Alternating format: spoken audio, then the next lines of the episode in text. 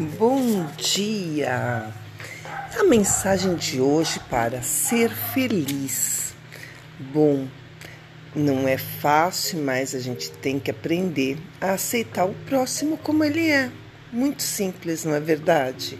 Mas nem tudo que é simples é fácil. Todos nós temos qualidades e defeitos. Aprenda a conviver com os defeitos do próximo pelo exemplo. Aceite seu próximo como ele é, será feliz. Espero que você consiga olhar mais as qualidades, aceitar os defeitos, valorizar o que você tem perto de você. Assim você será feliz. Feliz dia! Namastê, Cristina Maria Carrasco.